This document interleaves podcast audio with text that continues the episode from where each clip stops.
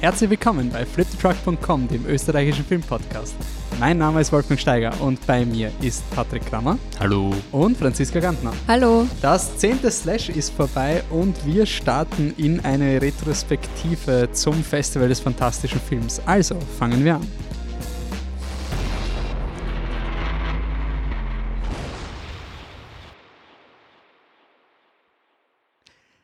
So, wir sind da dieses Jahr gleich mal vorweg.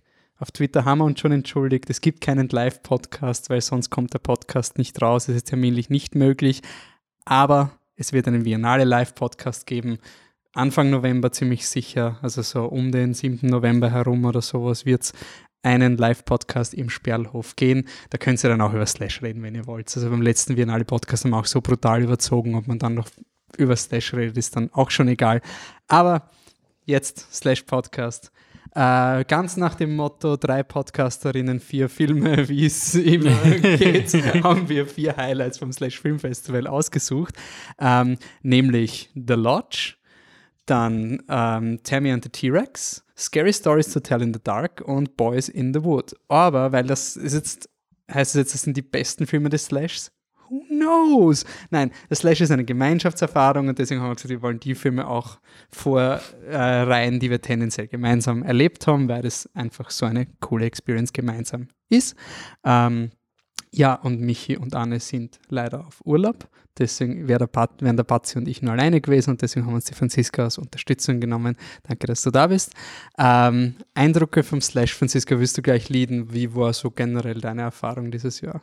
Ja, also ich habe das Slash sehr gerne. Irgendwie ist es so, es ist einfach nett. Ähm, zum Beispiel bei, also sie geben sich so viel Mühe. Beim Tammy and the T-Rex gab es vorher so einen Cosplay-Contest, wo sich Leute als T-Rex verkleidet haben und Schwedenbomben-Wettessen gemacht haben und so. Das finde ich halt super nett. Die Filme sind auch immer irgendwie speziell. Und, oder bei Satanic Panic haben wir Pizza bekommen und so. Also es ist einfach so das Rundherum auch sehr nett und einfach ein schönes Festival. Ja, man war Termin the T-Rex halt wirklich so auf den, also ich bin, ich bin immer so ein bisschen populistisch formuliert, ich bin eher Team Slash als Team Biennale, weil das Slash so diesen, diesen Underground-Status hat. Das ist einfach so sympathisch. Ich meine, stell dir vor, die Biennale-Leitung wird in einem aufgeblasenen, die künstlerische Leitung der Biennale stellt sich in einem aufblasbaren T-Rex-Kostüm her und bittet dann die Mitarbeiterinnen, sie von der Bühne zu dirigieren, weil anscheinend man in diesem blöden T-Rex-Kostüm nichts sieht und überall dagegen rennt. Nein, es ist einfach so heiß gewesen, dass es angelaufen ist. Es gab so eine, eine, Folie und die ist angelaufen. Das war so großartig. Also es war einfach ja. optisch. Das war äh, wirklich, wirklich Einsatz. Ähm, Patrick, dein Slash, äh, deine Slash-Erfahrung oder wie du zum Festival generell stehst? Ja, ich glaube, wir erzählen sie jedes Jahr. Also Flash ist ja, sehr, sehr lustig.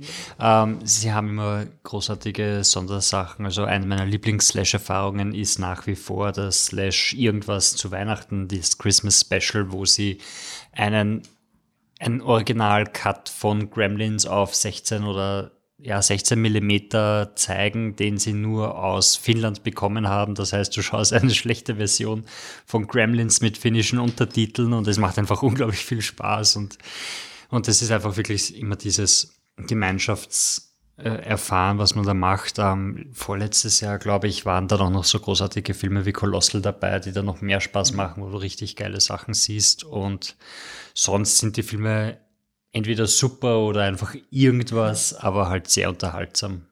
Mhm. Im besten Fall. Und manchmal geht man einfach raus und denkt sich, Alter, wie zur Hölle ist das passiert? Aber okay, wenigstens habe ich gelacht. Ähm, bevor wir ins wirkliche Programm starten, also wir haben jetzt die Filme, die wir alleine oder die quasi immer kurz abhandeln, wir haben jetzt Quick and Dirty äh, geben, damit quasi die Illusion unseres Podcast-Programms erhalten bleibt, das voll so ausschaut, als hätten wir da Uhr den Plan bei unserem Podcast-Ding. Aber wie immer, vorher gibt es noch Feedback-Runden, ein bisschen haushalten, was seit dem letzten Podcast passiert ist. Ähm, da würde ich nämlich noch gerne verweisen, es gab im letzten Podcast eine Diskussion über Making-ofs, die keine Selbstbeweihräucherungen sind. Patrick, kannst du noch die genaue Definition, du hast das irgendwie es in den Raum gestellt? Wir sind gefragt worden, was für Dokumentationen es gibt, in denen man was über das Filmemachen äh, erfahrt, ohne dass es auf einen Film reduziert wird. Also nicht, boah, wie org war, weiß nicht, das Setdesign in Alien, sondern was macht ein Setdesigner oder was macht ein Produzent wirklich und wo ist der Unterschied zwischen einem Regisseur und dem Kameramann? Wo ist der Unterschied zwischen dem Camera Operator und dem Kameramann? Was macht Sounddesign? Da. Also diese, diese generellen Fragen, wo man sich was anschauen kann und wirklich was über das Business lernt, ohne dass man es über einen Film lernt, sondern ganz generell. Das war so die Definition und wir haben eigentlich nicht wirklich was gefunden damals. Nein, beziehungsweise es wurden, wir haben lustigerweise, wir haben viel Interaktion gehabt, aber es ist alles in die gleiche Richtung ja. gegangen. Also diese Heart of Darkness Doku über Apocalypse Now, die Fitzcarraldo Doku, wo man Kinski auszucken sieht und so, die sind alle mhm. cool. Ja, Auch Director and the Jedi von Last Jedi, super Doku super Doku. ähm, aber es ist trotzdem eine Beweihräucherung von ja. diesen Leuten und eine sehr überzeichnete Version. Und filmtechnisch haben wir einfach nichts gefunden. Buchempfehlungen haben wir ein paar, aber dann hat aber unsere anonyme Quelle gesagt, ja. nein, er will nicht lesen. Ähm, und dann Coolerweise hat der Max Roth uns auf äh, Twitter den Credits Podcast empfohlen. Ähm, ich habe dann nur die letzte Folge von Ihnen gehört, da ging es um äh, Ton, äh, Tonkünstler, also wirklich Leute, die Sound erzeugen. Der Podcast dauert, glaube ich, zwei Stunden oder sowas. Und der war so cool. Der ist richtig, richtig cool. Ähm, das ist ein, ein, ein extrem gut produzierter, extrem gut moderiert, moderierter Podcast. Also die äh, Macher, deren Namen ich jetzt leider gerade nicht habe, aber schaut auf die Website, sind sehr gut, dass sie fürs Publikum immer dieser Proxy sind und den Tonmeister fragen, was heißt das jetzt genau, wenn du sagst, ich muss die Schritte nachtanzen und so weiter. Also die machen das einfach wirklich sehr anschaulich auf eine Art. Ähm, ich habe ich höre nie Podcasts, wenn ich mit meiner Freundin im Auto fahre, weil quasi wir reden meistens miteinander und Podcast lenken ab. Und die meisten Podcasts, die ich höre, sind zu spezifisch oder nicht quasi einladend genug für externe Leute, dass es interessant ist. Und das hat genau diesen, diesen Radioeffekt gehabt, dass du wirklich einfach mal Segmente hörst. Du musst die Vordiskussion gar nicht hören, sondern da redet einfach jemand über sein Handwerk und du findest es urinteressant. Also es ist wirklich ein sehr cooler Podcast. Hätte ich nicht geglaubt, dass es gibt und ist für mich wieder ein, ein großes Plus für die Podcast-Szene, weil die letzte Folge kam anscheinend von 19 Wochen oder so raus, aber wird weiterhin produziert. Also ist ein Passion Project. Und das ist cool zu haben.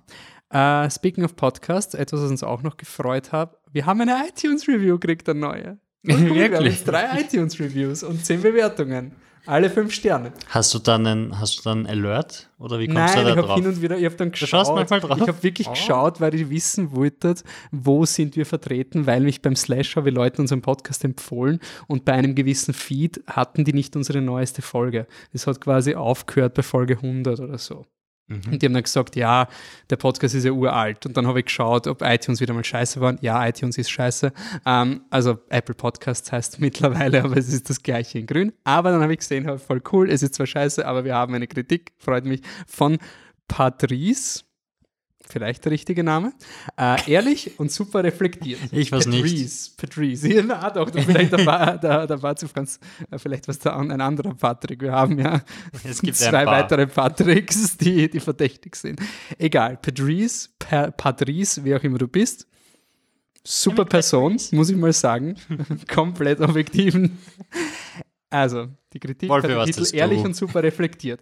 Ehrlich bisweilen hart, aber immer sehr reflektiert. Genauso wünsche ich mir Filmkritiken. Gott, oh, Gott sei Dank sind wir keine Politiker. Manchmal macht mich der Podcast nachdenklicher als die Filme selbst, die besprochen werden. Oft höre ich mir sogar alte Folgen an, wenn es gerade keine neue gibt. Bist du deppert? Wow. Zeitlose Unterhaltung. Außerdem ein unglaublich sympathisches Quartett. Das ist doch schön. Freut man sich, dass irgendwelche Leute zurückschreiben, wenn man ins Nichts des Internets Jetzt hinaus. bin ich für die Klarnamenpflicht. Ich will wissen, wer das ist. Wir wollen die Person schämen, die das gemacht hat. Also meld dich bei uns, du kriegst einen Zehner. Die melden sich nie. Die melden sich ja nicht. Gewinnspiel hat sich ja auch keiner gemeldet beim Slash-Gewinnspiel. Das ist nicht so wie bei der Biennale, wo wir 23 Uhr Karten verlosen. Es war am Samstag um eins, da haben Leute Zeit. Nee, ich nehme das überhaupt nicht persönlich. Also, ich, ich lasse das, mich lässt das kalt.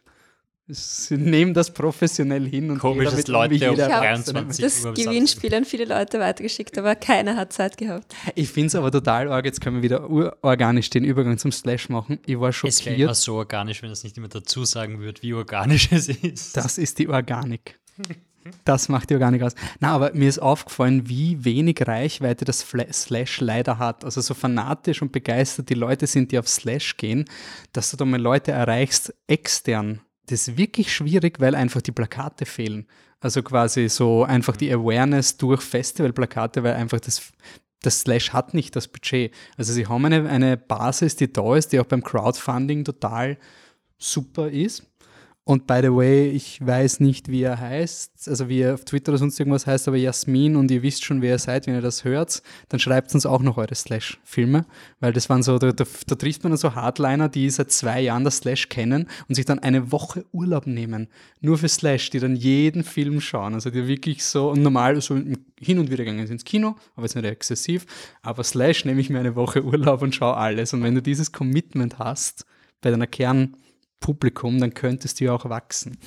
Aber ja, Mundpropaganda bitte weiterrühren für Slash ist super Filmfestival. Kommen wir ins Quick and Dirty. Machen wir die Filme, die uns vielleicht nicht so viel bedeuten oder die einfach nur cool sind und die man im Auge behalten sollte, wie zum Beispiel Penguin Highway. Ähm, ein Film über einen jungen Pinguin und Brüste. Äh, der Markus Koschnik hat im Interview auch gesagt, dass es ähm, dass Brüste erwähnt werden. Äh, ich habe aber nicht damit gerechnet, dass sie so ein zentrales Thema sind. Also es ist wirklich so ein achtjähriger Junge, Pinguine erscheinen, er versucht herauszufinden, wo die Pinguine hinkommen und er hat aber einen Stand auf die Zahnarztgehilfin äh, Ona-Kusan oder sowas äh, und er liebt ihre Brüste halt und er, er, betont halt mehrmals ihre Brüste und die Brüste sind so schön und er ist acht. Und ich habe mich halt die ganze Zeit gefragt so, ist er überreif oder ist es, ist es der kulturelle Unterschied oder, oder, oder ist man das acht? Er ist acht und er hat wirklich eine, eine Fixierung auf Brüste. Das war, ist, ist okay. Ist ein süßer Film, äh, netter Coming-of-Age-Film, äh, sehr gut mit der ganzen Bullying-Ding. Also er macht, also es gibt so die klassischen bösen Bullies, die sagen, oh, Pinguine sind so doof, ist jetzt voll die Nerds, dass ihr Pinguine anschaut. Äh, das ist cool gemacht und es sind, nein, aber es sind, es sind nicht Pinguin-Nerds. ja, genau, aber uncool. Aber es sind halt einfach echte Konflikte und nette Konflikte und die Bullies sind auch gefährlich. Also so, dass man es halt auch ernst nimmt. Und was mir gefallen hat, ist, dass der Film ein bisschen so auf Wissen, also er, er, macht ein bisschen satirisch Wissenschaft. Also beide Kinder, also die die Hauptdarsteller im Film sind, haben beide Eltern, die Naturwissenschaftler sind. Und das sind einfach so herrliche Diskussionen. So, ja, Papa, ich habe ein Forschungsprojekt mit dem. Und dann sagt der Bub zu dem, dem Papa von seiner Freundin, ja, ich will, ich will noch nicht sagen, was es ist. Und der Vater von der Freundin so, das ist eine gute Entscheidung. Man sollte seine Forschungsergebnisse nie zu früh teilen. Also, gleich so diese brutale, kalte Indoktrination in die Ellbogenwelt der Wissenschaft bei den achtjährigen Kindern. Ähm, und zum Schluss wieder schön weird. Ist cool. Wir vergeben keine Ratings, aber kann man sich anschauen, wenn er dann ins Kino kommt. Ich zitiere ihn deswegen auf Deutsch, weil ich ihn als Screener gesehen habe. Der Filmverleih hat uns den geschickt und er war leider auf Deutsch. Und ich glaube, am Slash war er auf Englisch, weil sie haben, glaube Original mit englischen Or Mit englischen Untertiteln, das war's, okay. Also auf jeden Fall original schauen, weil deutsches Synchro ist immer Oinakusan! Das funktioniert auf Deutsch nicht. Das ist einfach unorganisch. Und jetzt, wenn ich so laut kreische, seid ihr ja fast taub geworden, oder? So, oh Gott. So, bei diesem nein. Ton nein, seid ihr fast taub nein, geworden. Bitte nicht. Ah. Das seid ihr quasi tone deaf. Oh Gott. Okay, ja, ich habe Sonntag gesehen. Ähm, ein Film, den das Slash verkauft als ähm, bitterböse Komödie, die abrechnet mit der heutigen Gesellschaft oder so ähnlich. Ähm, der Film ist nicht wirklich gut. Äh, er hat Robert Patrick als Babyboomer. Robert Patrick war in Terminator 2 der böse Roboter. Oh, okay, ja. Er ist alt geworden und er vermietet das Haus seiner toten Frau, die, weil sie ist tot, er will das Geld und es kommt ein Millennial fürs Wochenende, die halt ihren coolen Marketingjob verloren hat und eigentlich nur mal entspannen will und eigentlich überhaupt. Und dann hat sie auf Insta gesehen, dass das Haus gibt und ihre Freunde, die die ganze Zeit, äh, weiß nicht, Gras rauchen und, und Free the Pussy machen. Und ich glaube, dass er, ich glaube, die Lieder fangen an, also ein Lied in dem Film, das beginnt, ist wirklich nur so, My Wedge is great, your Wedge is shit oder so irgendwas. Und dann geht es halt, da singen sie darum, welche Wedge super ist und welche Wedge furchtbar ist. Und das ist so, ah, voll so emanzipiert. Und geht sie dorthin und der äh, Robert Patrick ist der Meinung, so, er hat in seinem Leben eigentlich alles geschafft, aber die Generation geht ihm am Arsch und eigentlich würde auch gerne mal wen umbringen. Und dann fängt er an, Leute umzubringen. Komplett. Also er fängt mal mit seiner besten Freundin an, die alt ist. Und dann bringt er andere Leute um und das große Finale soll dann sein, dass er, weiß nicht, die Frau, also die, das Mitte 20 äh, Frau umbringt, die gerade sein Haus bewohnt. Und all das von und hin und wieder schaut er in die Kamera und sagt, wie furchtbar diese Generation ist, weil das gibt's ja nicht. Wir haben wenig arbeiten müssen, wir wissen, was es bedeutet, hart arbeiten und, und sich aufopfern, dann erreicht man was im Leben und ja, und gleichzeitig hast du aber ihre Mutter, die das genaue Gegenteil ist, aber dieselbe Generation sein soll und es gibt irgendein Untergrundstory mit dem Vater, der sich umgebracht hat und es ist wirklich wurscht, der Film ist nicht gut und der Gag ist nach fünf Minuten vorbei und dann dauert der Film noch 85 Minuten und man kann sich seine Zeit sparen. Okay. Dann gehen wir zu dem nächsten Killerfilm, Charlie Says, oder? Genau, ja, ähm, der, das ist ein Film, der passt jetzt zu dem Manson-Hype nach Once Upon a Time in Hollywood. Ähm, und es geht darum, dass eben die äh, drei Frauen, die in diese äh, Manson ähm, Mordfälle da äh, involviert waren, die Leslie Van Houten, die Patricia Grenwinkel und Susan Atkins, ähm, die sind äh, im Gefängnis und die, äh, Todes, also die Todesstrafe wird abgeschafft und äh, sie bleiben jetzt, ist klar, dass sie jetzt lebenslänglich einfach im Gefängnis bleiben. Und ähm, es wird beschlossen, dass die, damit sie nicht vollkommen durchdrehen, so was wie eine also Gefängnislehrerin halt bekommen, die sich ein bisschen mit ihnen beschäftigt und Bücher liest mit ihnen und so College-Kurse belegen und so. Und man erfährt dann, also einerseits geht es um diese Lehrerin, die ähm, oder Sozialarbeiterin, die ihnen, ähm, also diese Kurse mit ihnen macht und versucht, sie dazu zu bringen, wieder selbstständig zu denken und Charles Manson aus ihrem Kopf zu bekommen. Und die dann auch damit ein bisschen hadert und so und ja. Und ähm, dann kriegt man aber auch in äh, Rückblenden chronologisch erzählt, wie das passiert ist, dass die in diese Sekte gekommen sind und wie Charles Manson ähm, die eben äh, dann im Griff hatte und wie es zu diesem Morden gekommen ist.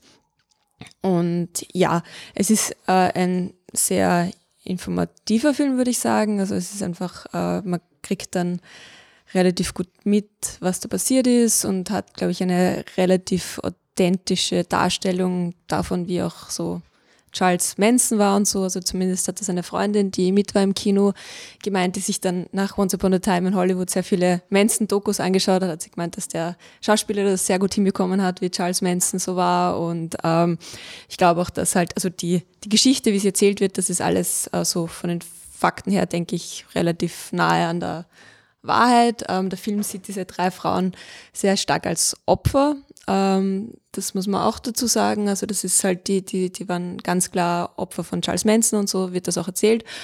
Ähm, und ja, und dann geht's halt auch um diesen Konflikt von dieser Lehrerin, dass die jetzt da die quasi die, das Tor dazu öffnet, dass die so quasi ihre Strafe erhalten, weil ihnen bewusst ist, was sie da eigentlich gemacht haben. Also weil die sind ja zuerst so total in dieser Illusion, dass sie dann Elfen wären und so und dann am Ende realisieren sie das halt echt Morde begangen haben, diese Frauen. Und ja, es ist, es ist ein ganz guter Film, aber ich finde es dann doch auch sehr, also es ist ein bisschen wie so eine Criminal Minds Folge oder so, eine lange. Ähm, die Charaktere sind alle aufgestellt und äh, die Fragen sind auch ganz spannend und die Geschichte ist ganz spannend, aber es ist dann in Summe sehr, es geht nicht in die Tiefe. Und ja, es ist ganz nett, aber es, er hat mich nicht extrem bewegt oder so, der Film. Okay. Patrick, hat dich Crisis Young bewegt? Boah, Crisis Young. Leute, das ist ein Film, den hätte ich auch gerne mit Anne gesehen. Wirklich, der, der, der, da wäre mein Herz aufgegangen. Das sind zwei Franzosen, der Baptiste Gobert, der Jérémy Aurore. Haben, du brauchst ihre Namen nicht überbetonen, nur weil sie Franzosen sind. Die spricht man so aus, ich bin mir sehr sicher. ähm, haben, ich glaube, die Ansätze von, von Carl Gustav Jung versucht in einem Manga-Animationsfilm zu packen. ich, ich, ich weiß nicht, ob, ob Manga nur die Comic-Art beschreibt oder auch die animierte Version. Manga sind Comics. Wie heißt da die animierte Anime. Version? Ich, weiß, ich weiß nicht, aber das sorry, das ist. Ich will nie Hentai sagen, ich weiß, das ist böse. ja, das sind die Pornos. Ja, genau. Aber ich weiß nicht, das ist doch so wie Comics und Graphic Novels. Egal, was du sagst, eine von den Zielgruppen fühlt sich auf jeden Fall beleidigt. Gut, also dann ist es ein Anime-Stil in dem Film und es sind. genau das passiert, wenn du dich fest. Okay, und es gibt so zehn Kapitel, die sich mit Dingen beschäftigen und, und der Film fängt an mit einer schönen Blumenwiese und einer blonden Frau, die da ein, die Blumenwiese zeichnet und dann kommt der Mann her und sagt, oh Schatz, das Leben ist so schön mit dir, bla bla bla. Und dann explodiert alles und ein komisches Wesen kommt raus, das ausschaut wie ein Riesenbaby und nimmt sie und reißt den Kopf ab, wirft den Körper weg und aus dem Kopf macht er einen Tempel, in dem er wohnt und Elend und Leid und Horror verbreitet auf der ganzen Welt. Und der Typ wird eingesperrt und dann kommt er wieder raus und will den Körper seiner Freundin mit dem Kopf seiner Freundin verbinden, damit sie wieder lebt. Und er zieht herum und arbeitet sich, glaube ich, um, durch die unterschiedlichsten Situationen und Phasen aus Jungs Philosophie durch. Glaube ich, ich kenne mich nicht so gut aus bei Karl Gustav Jung. Ich habe es noch nicht nachgelesen. Es gibt auf jeden Fall Szenen, die sind sehr einprägsam. Also immer wenn er wirklich böse wird, dann wachsen ihm Brüste und lange Fingernägel und dann schreit er und dann schreit er, es ist Zeit für Gewalt. Und dann beim, beim ersten, äh, und es tauchen immer Monster auf, und beim ersten Monster schießt er dann Laserstrahlen aus, aus seinen Brüsten. Beim zweiten Mal schießt er dann die Laserstrahlen aus den Brüsten in seinen Mund, um sich selbst zu schaden, weil dann kann er den Gegner besiegen und bla bla. Es ist die Selbstaufgabe, die Jung irgendwann mal erwähnt oder so. Und so in etwa zieht sich das durch und er ist ganz unterhaltsam in einzelnen Szenen. Ähm, es ist dann halt wirklich so im, im fünften Kapitel oder sowas, hast du einen Szenenwechsel und du siehst so ein paar kleine Kinder, die halt losgehen, um Wasser zu holen, weil ihre Eltern sind zu feige, um, um aus dem Labyrinth rauszugehen. Und dann siehst du halt so wirklich so drei Minuten, wie sie gehen und wie sie alle Gefahren überwinden, die es gibt. Und dann kommt eine große Hand, packt sie und zerhackt sie und sie kommen ins Essen. Und, und das ist aber einer von den Guten, der sie immer, der immer Menschen fangt und dann sie, sie ins Essen. Hört sich cool an. Ins Essen bearbeitet und, und der, der, der Crisis Young hat gelernt, dass er ihn akzeptieren muss und das Essen dieses Monsters, der immer Menschen verkocht, essen muss und er findet schon urlecker. Und das passiert, ähm, solche Highlights hat der Film, ist auch sehr unterhaltsam. Eins, das Hauptproblem für mich war einfach, dass nach jedem Kapitel kommen Credits, weil es waren anscheinend wirklich so sieben Minuten Kurzfilme und die haben sie einfach aneinander gereiht und die Credits nicht rausgestrichen. Das heißt, du hast einfach immer diese Kapitel, wo du einfach die Augen zumachst und einschlafen willst, weil es kommen Credits ohne Grund. Ähm, sonst unterhaltsam und der dauert nur 70 Minuten und einzelne Kapitel, also sollte es auf YouTube geben oder sowas, schaut es euch an, die sind ganz unterhaltsam. Okay. Äh, tiefenpsychologisch geht es weiter mit Memory, The Origins of Alien. Ähm, ist eine Doku über Alien, die keine Doku über Alien ist, sondern eine Doku über Dan O'Bannon, den Drehbuchautor von Alien. Hat mir sehr gefallen, weil ich bin ja der Meinung, dass Alien trotz Ridley Scott ein sehr guter Film ist und dass Ridley Scott nicht dieser Großmeister des Science Fiction ist, der er ist. Und das macht diese Doku sehr gut, dass sie das zeigt, aber sie zeigt halt auch, warum du jemanden wie Ridley Scott brauchst, wo ich es dann dann auch zähneknirschend akzeptieren muss, dass er ja eh ein guter Regisseur ist und er kennt sich ja eh aus und solche Leute brauchst du eh auch, ist eh wichtig. Ähm, der Film behandelt Alien wirklich auf dieser Mythos-Ebene. Es ist eine Doku von äh, Alexandre O'Philippe, das ist ein Schweizer Regisseur, der auch schon The People vs. George Lucas gemacht hat. Eine Doku, die nicht so reißerisch ist wie ihr Titel, sondern wirklich sehr cool ins Detail geht. Und auch Memory Origins of Alien geht ins Detail. Also da waren Dinge dabei, die habe ich noch nie gehört bei Alien. Also so richtig Deep Shit mit den, mit den Sozio sozialen Analysen, was das alles aussagt und äh, sexuelle Gewalt schon quasi in den 70ern thematisiert und diese ganz, also wie, nicht nur dieses klassische, ja, die Sigourney Weaver war eine starke Frau, voll feministisch, sondern halt wirklich echt in die Tiefe, wirklich auf der Mythos-Ebene und er zeigt halt wieder, dass diese Filme, die wirklich Generationen definieren, sind nicht von einer Person gemacht. Äh, ist vielleicht auch interessanter Verweis auf den Godzilla-Podcast, da ist auch, haben wir auch darüber diskutiert, dass der Film nur deswegen so interessant ist, weil er so viele ikonische Leute hat, die Großartiges in diesen Film reinbringen und du hast einen Regisseur, der ein wirklich ein super Handwerker ist und all diese genialen Köpfe koordiniert. Und deswegen kommt so was Großartiges raus wie eben Godzilla oder Alien.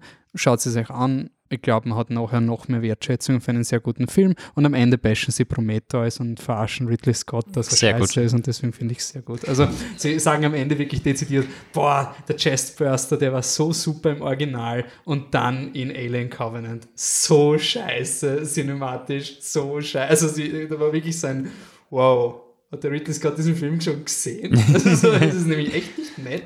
Also es ist wirklich schon ein bisschen so ein äh, George Lucas-Bashing. Wenn man keine Ahnung von Alien nicht hat? Schon, un, kein, keine Chance. Okay, also wirklich. Ich kann mir nicht vorstellen. Also der, der Film ist wirklich für die Leute, die schon alles über den Film wissen und dann drauf kommen, holy shit, ich, ich habe so viel nicht gewusst.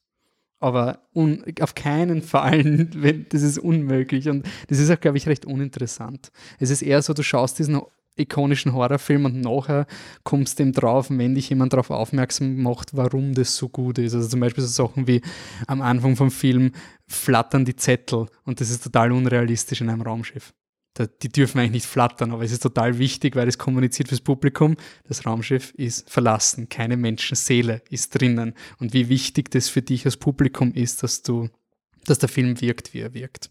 Aber ja, den Originalfilm schauen, dann die Mark Kermit-Dokumentation schauen und dann den Film schauen. Und dann nicht Prometheus schauen. Nie Prometheus schauen. Auch nicht Alien Covenant. Ähm, Satanic Panic geht weiter. Ja, also ähm, ein ganz lustiger Film. Der, also die Rahmenhandlung ist, äh, reiche Menschen sind reich, weil sie Satanisten sind. Und ähm, die okay, ähm, und es geht eben darum, dass äh, eben so ein so, ein, so eine reiche Satanistenparty geschmissen wird und die bestellen Pizza und die Sam, die Pizzalieferantin, kommt und bringt die Pizza und bekommt aber kein Trinkgeld und geht dann nochmal rein und gerade in dem Moment kommen sie drauf, dass sie eine Jungfrau brauchen, weil ihre Jungfrau offensichtlich keine Jungfrau mehr ist. Und äh, zufälligerweise ist die Sam äh, noch Jungfrau und äh, soll geopfert werden. Und äh, es geht dann darum, wie äh, Sam es schafft oder auch nicht schafft, ähm, da nicht geopfert zu werden und dem Ganzen zu entkommen. Und äh, man erfährt dann sehr viel darüber, wie dieser äh, satanistische Kult da aufgebaut ist und äh, sehr viele sehr schöne, sehr reiche Leute laufen in schönen Gewändern herum und opfern irgendwas und machen grausige Sachen. Und ähm, ja, und es ist, es ist ganz, es ist ein ganz lustiger Film. Also ähm, kann man ruhig anschauen. Es war ganz witzig, weil wir waren zu fünft im Kino und äh, die Meinungen sind extrem auseinandergegangen. Also wir haben es angeschaut nach Tammy and the T-Rex. Also es waren zwei so B-Movies, die wir angeschaut haben. Und ich weiß nicht, ob also mir hat er ganz gut gefallen, aber es war jetzt nicht so wow. Äh, andere, also mit dem wir geschaut haben, also es war hellauf begeistert, die eine Meinung, die andere war wirklich, also die eine Freundin ist dann nach Hause gegangen und gesagt, na, so ein, so ein Blödsinn, die, die freut gerade, dass sie die Filme angeschaut hat. Ich weiß nicht, ob das eben in Kombination ganz mit, anders. mit Tammy und T-Rex vorher war oder also ob er dann auch so, ja. aber es war irgendwie, also ja, aber es war ganz, ganz, ganz lustig. Also es sind zwischendurch ein paar sehr lustige Szenen drinnen, wenn dann halt so diese ein äh, bisschen wie so Desperate Housewives Frau dann irgendeinen Typen aufschneidet und in seinen Gedärmen liest, wo jetzt die Sam sich versteckt und so.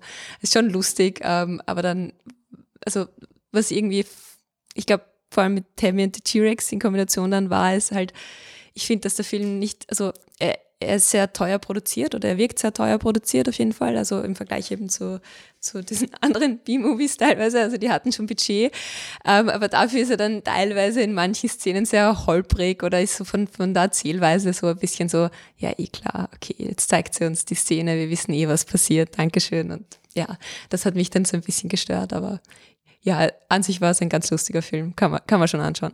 Okay. Ähm, Highway, Patrick. Was du gesagt Du meinst der Hitchhiker? Der Hitchhiker. Wieso habe ich Highway aufgeschrieben? Okay. Der Hitchhiker ist am Highway. Das war die Überleitung. Um. Ähm. Ich weiß zwar nicht wovon, aber es war eine. Um, ähm, der ist gelaufen, eine Female Terror Schiene hat es gegeben dieses Jahr, um, ähm, wo sie uh, weibliche Horrorfilme oder horrorähnliche Filme kuratieren haben lassen von einer Filmwissenschaftlerin, der Name ich mir jetzt natürlich nicht rausgesucht habe. Ähm, auf jeden Fall, sie hat sich von Ida Lupino, der Hitchhiker, ausgesucht, einen Film aus 1953. Ähm, Ida Lupino war anscheinend eine der wenigen Frauen, die es geschafft hat, eine Karriere in Hollywood als Regisseurin zu der Zeit zu haben. Und sie hat auch das Drehbuch dazu geschrieben. Und äh, ja, kuratiert wurde es von Alison Pierce, einer Filmwissenschaftlerin aus äh, äh, England. Wundervoll. Ähm, und es geht um zwei Typen, die fischen fahren und einen Hitchhiker mitnehmen. Und der Hitchhiker ist aber der gesuchte Serienkiller, der sagt, sie müssen ihn da jetzt nach Mexiko bringen. Und wenn sie in Mexiko angekommen sind, wird er sie umbringen.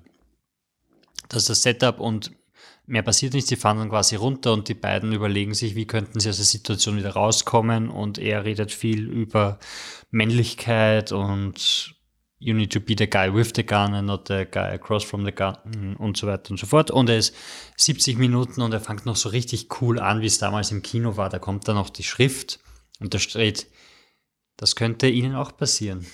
Sie wie sie da so im Kino sitzen. Oder es passiert ihm, der links von ihnen sitzt. Oder es passiert ihm, der rechts von ihnen sitzt. Denn es basi äh, basiert auf wahren Begebenheiten. Und so fängt es halt an, es ist halt ganz unterhaltsam und du hast noch dieses 50er Jahre Acting, also dieses Overacting und das deine stolpert da mal und dann fällt er hin und ist so schwer verletzt, dass er den Rest des Films nicht mehr gehen kann, sondern nur noch sein Bein nachzieht, weil es gebrochen sein soll. Ich weiß nicht, aber es ist einfach ein ganz lustiger, unterhaltsamer Film und im Programm steht drin, hätte es eine andere Filmmusik, dann wäre es kein Crime Noir, sondern ein Horrorfilm.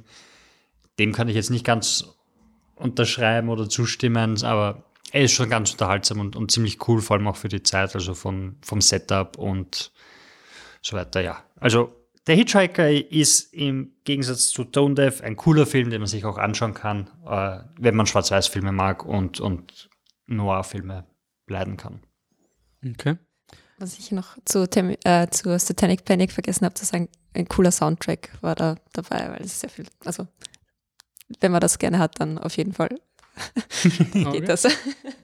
ähm, Soundtrack weiß ich nicht, ob der nächste Film hatte, aber er hatte sehr viel Soundfeedback. Es geht nämlich um Feedback. Ähm, das war der Überrasch. Also es, es gibt einen Surprise-Movie beim Slash. Das war dieses Jahr The Color Out of Space, was mich sehr ärgert, dass ich den nicht gesehen habe. Das ist ein H.P. Lovecraft-Film mit Nicolas Fucking Cage. Urgeil. Der hat dieses geile Poster, wo ich immer glaube, dass es animiert ist und in Wirklichkeit ist es nur ja. so, also ist der, ist der Film so arg bearbeitet, dass es einfach ausschaut, als wäre animiert. Ja, Regie Richard Stanley, das war der Überraschungsfilm, habe ich leider nicht gesehen. Ich habe gehört, dass er sehr cool sein sollte und es dürfte sauknapp gewesen sein, dass sie den Film gekriegt haben. Den haben sie am Tag davor noch gekriegt, weil irgendwie zwei Wochen davor erst seine Premiere gefeiert hat. Und deswegen, ja, tight. Aber was ich geschaut habe, war Feedback. Äh, es gibt nämlich quasi ein Crowdfunding vom Slash, da kann man einen, im, äh, war das irgendwann im Sommer machen sie es immer, da kann man quasi einfach das Slash finanziell unterstützen und ab einem gewissen Betrag gibt es dann so ein Secret Screening für Crowdfunder. Da geht man rein, man weiß nicht, was es ist und dann startet der Film einfach, ähnlich wie der Surprise Movie. Und das war dieses Mal Feedback. Äh, den habe ich am Sonntag gesehen, also am letzten Tag vom Slash, mit Eddie Marsan in der Hauptrolle. Eddie Marsan ist ein super Charakterschauspieler aus Meisterwerken wie der Mr. May und das Flüstern der Ewigkeit. Ähm, man kennt ihn aus Deadpool 2, man kennt ihn aus Guy Ritchie Sherlock Holmes, Fast and the Furious Presents Hobbs and Shaw, Atomic Blonde hat er mitgespielt. Er hat überall mitgespielt und ihr erinnert euch sicher nicht an ihn. Er ist ein cooler Charakterschauspieler. ich bin froh, wenn er. Er ist der Typ, den man sieht und sagt, ah ja, den kenne ich ja aus Dings. Dann weiß das ist er. Ja. Genau. Und im, im Vergleich zu Mr. May und das Flüstern der Ewigkeit ist das auch wirklich kein cooler Film. Und ähm, ist auch sicher eines meiner Festival-Highlights. Und kurz, worum geht's? Äh, Eddie Marsan spielt einen so einen Aufdecker, Liberal Journalisten, der eine Radioshow hat und da quasi immer die seine Meinung sagt und eine kontroverse Figur ist. Dann kommen Terroristen, ähm, sperren ihn ein in diesem Radiozimmer und zwingen ihn live on air quasi seine dunkelsten Geheimnisse preiszugeben. Der Film ist von Pedro Alonso, sage ich deswegen, weil es anscheinend ein Erstlings- äh, Langfilmdebüt ist und ausgezeichnet gemacht, ist ein Kammerspiel und bei diesem ganzen Kammerspiel ist immer das Problem, du weißt am Anfang immer, also, ha, ich am Anfang vom Film öffne ich eine Luke, nur für den Fall, dass ich im dritten Akt dann dort durchklettern muss. Und dann muss ich noch den Raum etablieren, wo der Finalkampf passiert. Also man weiß ungefähr, wie diese Ich bin in einem Raum und komme nicht raus Filme funktionieren. Aber der Film macht es trotzdem angenehm und gut. Also er ist eher auf der Seite von Buried, das einfach wirklich cool ist und du sagst, ja, super.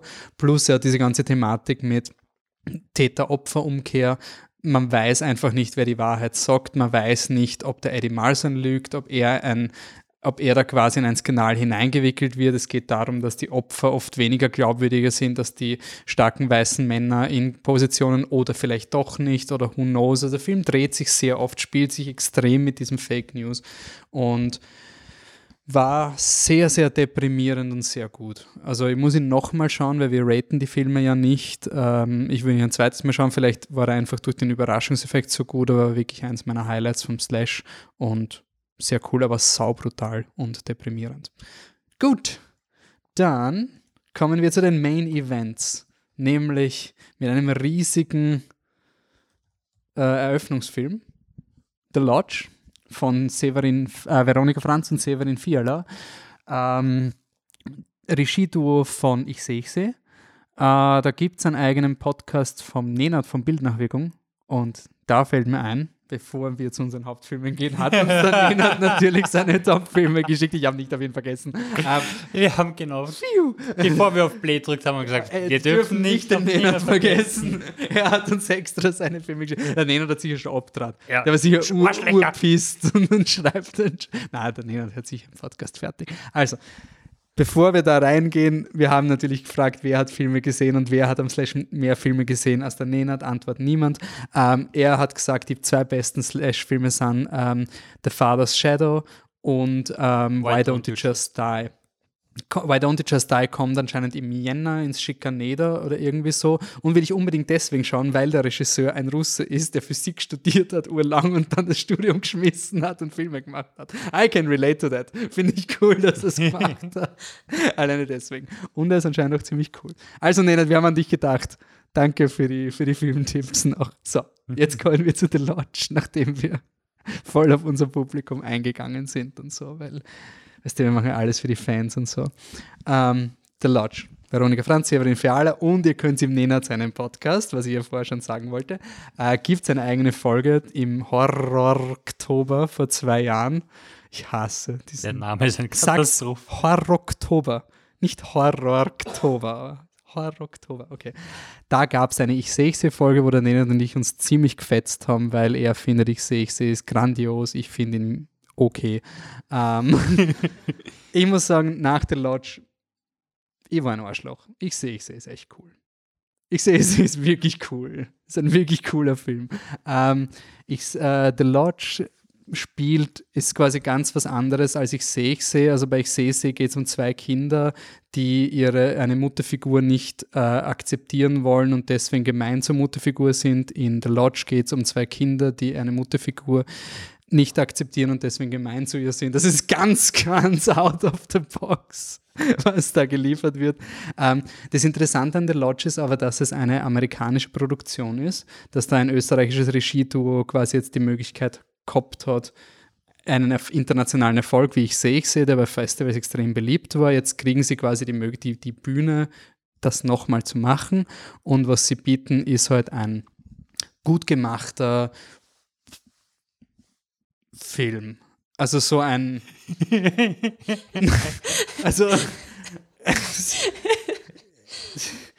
ich will ur nicht gemein sein, ich finde es ja urcool, dass das geht, aber es ist halt wirklich so ein, hätte ich nicht den Österreich-Bezug, würde ich ihn jetzt, hätte ich ihn schon vergessen. Und das habe ich mir halt immer geschworen, dass ich das bei Österreich-Filmen halt nicht machen werde, dass ich es quasi loben, nur weil es Österreicher sind.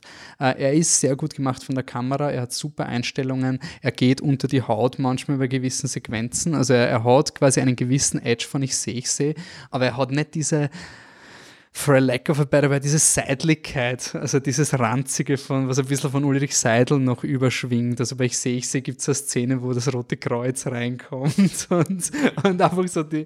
Ah, Der Österreich also ja, einfach, also ein bisschen diese Reidigkeit, diese österreichische. Es wirkt halt einfach wie so oft, wenn. Ähm, wenn ein Regietour oder ein international erfolgreicher Regisseur, Regisseurin einfach ein größeres Budget ist, ist einfach die polierte Version vom Vorfilm. Also die Kinder, äh, gespielt von Jaden Martell, den man von S kennt, und ähm, ich glaube, Leah McHugh ist Mia, das Mädchen, und Riley Q. Q. Q ist die Hauptdarstellerin, die mit Q. ihnen, also ist quasi die, die Stiefmutter äh, und die äh, eigentliche Mutter, gespielt von Alicia Silverstone, ich habe sie nicht erkannt, hat sich umgebracht und die Kinder geben der neuen Freundin vom Vater, gespielt von Richard Armitage, der Typ aus der Hobbit, ich habe ihn auch nicht erkannt, der, der geben sie die Schuld, dass die Mutter tot ist. Und die Riley hat aber selber Probleme. Sie kommt aus einer, Christ, einer fundamentalistisch christlichen Sekte, die sich äh, selbst, also quasi alle umgebracht haben für ihre Sünden und sie war die einzige Überlebende. Das heißt, ähnlich wie ich sehe, ich sehe, hast du jetzt diese Thematik, dass sich die Riley verhält wie ein Monster, weil sie zum Beispiel Angst vom Kreuz hat oder Angst vor der Maria. Das heißt, sie nimmt das Marienbild ab. Aber es ist, finde ich, nicht so cool gemacht, wie ich nicht sehe. Ich sehe, wo es wirklich so eine Verwechslungskomödie ist. Also so, ich sehe, ich sehe so dieses, hey, die Mama schaut nicht aus wie früher, weil sie eine Gesichts-OP gehabt hat. Die Mama ist nicht mehr die Mama, die Mama wurde ersetzt. Das ist ein bisschen toned down und ja, ich finde den Film halt ein bisschen reißerisch. Es waren ein paar so. Ich muss sagen, äh, ich habe ich sehe sie nicht gesehen, deshalb habe ich den. Nicht? Das dasselbe hatten wir nach dem Film, habe ich gesagt, ich habe ich sehe Entschuldigung, ich höre dir nicht zu. Und was? ich sollte an meinen Social Skills arbeiten und beginnen, Leuten zuzuhören, was sie mir erzählen. Als würde ich mit meiner Freundin reden. Also, äh, ich habe ich sehe sie nicht gesehen. Dadurch, ich, habe, ich weiß, worum es geht und man merkt auch, also das Drehbuch ist von einem Schotten, das Name ich nicht weiß und die sind nachher drüber gegangen. Sergio Kaski. Er ist trotzdem Schotte. Ich kann nichts dafür. ja, ja, sie haben gesagt, bei der Premiere haben sie gesagt, da kommt ein Österreicher mit einem Drehbuch von einem Schotten nach Amerika und mit einem griechischen Kameramann und, und, und machen einen amerikanischen Film. Weil der, der Kameramann, dessen Name ich nicht mal. Ja, genau. Der Grieche, der, der, der hat uh, The Lobster zum Beispiel. Ja. Und Killing of a Sacred Deer. Oder? Killing of a Sacred Deer bin ich mir nicht mehr sicher. The Lobster auf jeden Fall. Ich mach Fact. Nicht so wichtig. Auf jeden Fall ähm, es gab ein Skript und sie sind nochmal drüber gegangen. Und wenn du den Film schaust, glaube ich, dass da ein ziemlich cooler Originalfilm äh, drunter steckt, der dann durch diese Themen erweitert wurde, die dann nicht unbedingt funktionieren in der Version. Äh, du hast, wir werden jetzt ein bisschen spoilern, das machen wir immer. Ja. Ähm, wir kündigen es nur an, dass es wisst. Äh, nicht also ja. Nein, aber es ist so, ähm, du hast in der Mitte des Films hast du einen Perspektivenwechsel drin, also du, du lebst die erste Hälfte des Films lebst du mit den Kindern mit und auf einmal hast du dann den Perspektivenwechsel zur Mutter, die vorher nicht vorkommt ist, also zur Stiefmutter. Also nicht einmal die Freundin vom Vater, weswegen sich die Mutter umbracht hat. So. Und dann hast du diesen Perspektivenwechsel drin, das heißt, alles, was in der ersten Hälfte passiert ist, ist irgendwie nicht so wichtig, weil alles, was du wissen musst für die zweite Hälfte des Films, ist, dass die Kinder sie nicht mögen und sie verantwortlich machen. Okay, das, dafür brauchst du den halben Film nicht. Und dann hast du eben so Twists und so Entwicklungen drinnen, die du nur machen kannst, wenn du es aus der Perspektive der Frau von der Riley Co. Cleo Co von der Riley, wir sind First Name Basis daher, von der Kylie machen kannst. Sie hat äh, Psychosen, sie hat noch immer die Probleme von dieser Sekte, ähm, deshalb hängt sie die, das alles ab. Und dann, dann wird irgendwann mal so die Idee aufgeworfen, dass sie vielleicht alle gestorben sind und, und im Jenseits sind oder in, im Fegefeuer, weil sie sind in dieser Hütte im Schnee und rundum und um ist einfach nichts. Und ich glaube, dass das was ist, was im Original-Drehbuch war, weil es wird ursuper reinpassen wenn es vorher etabliert worden wäre. Also das ist eine coole Idee, die du auf 25, 30 Minuten ausdehnen kannst und dann hast du einen urleibenden Effekt, der nachher passiert, genau in dieser Szene. Was in dem Film aber passiert, ist, dass du nach 10 Minuten, also du etablierst so, vielleicht sind wir alle tot, dann drei Minuten später hast du den Cut mit, haha, nein, wir legen sie dich nur rein und dann danach kommt aber eine, eine Spannungssequenz, die urgut funktionieren würde, wenn du noch mit dem Gedanken spielst, hey, vielleicht sind sie ja tot oder nicht. Und so haben sie sich irgendwie selber den Film zerhackt, ganz viele Themen aufgemacht oder zu viele Themen noch in den Film reinkaut, was dann am Ende nicht mehr so funktioniert. Was irgendwie schade ist, weil ich glaube schon, dass er, dass er echt wirklich, wirklich cool hätte sein können und so jetzt. Und er ist eh, auch handwerklich eh okay. ausgezeichnet. Handwerklich ganz, also ganz wirklich, toll. das ist Schnitt, Kamera, Regie, Schauspiel.